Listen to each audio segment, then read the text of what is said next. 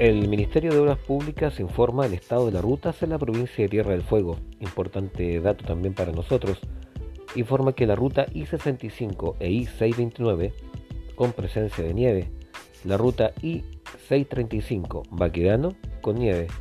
Ruta I-71 e I-85 precipitando hasta el momento con delgada película de nieve en la carpeta. El sector sur de la isla Grande de Tierra del Fuego todas las rutas transitables con presencia de nieve compactada. El Ministerio de las Públicas en todas las rutas realizando, esparciendo sal y despeje de nieve. Se llama a conducir con precaución y a utilizar neumáticos con clavo o cadenas. Información de interés comunal a esta hora también en Municipio Radio, acercando a la comuna.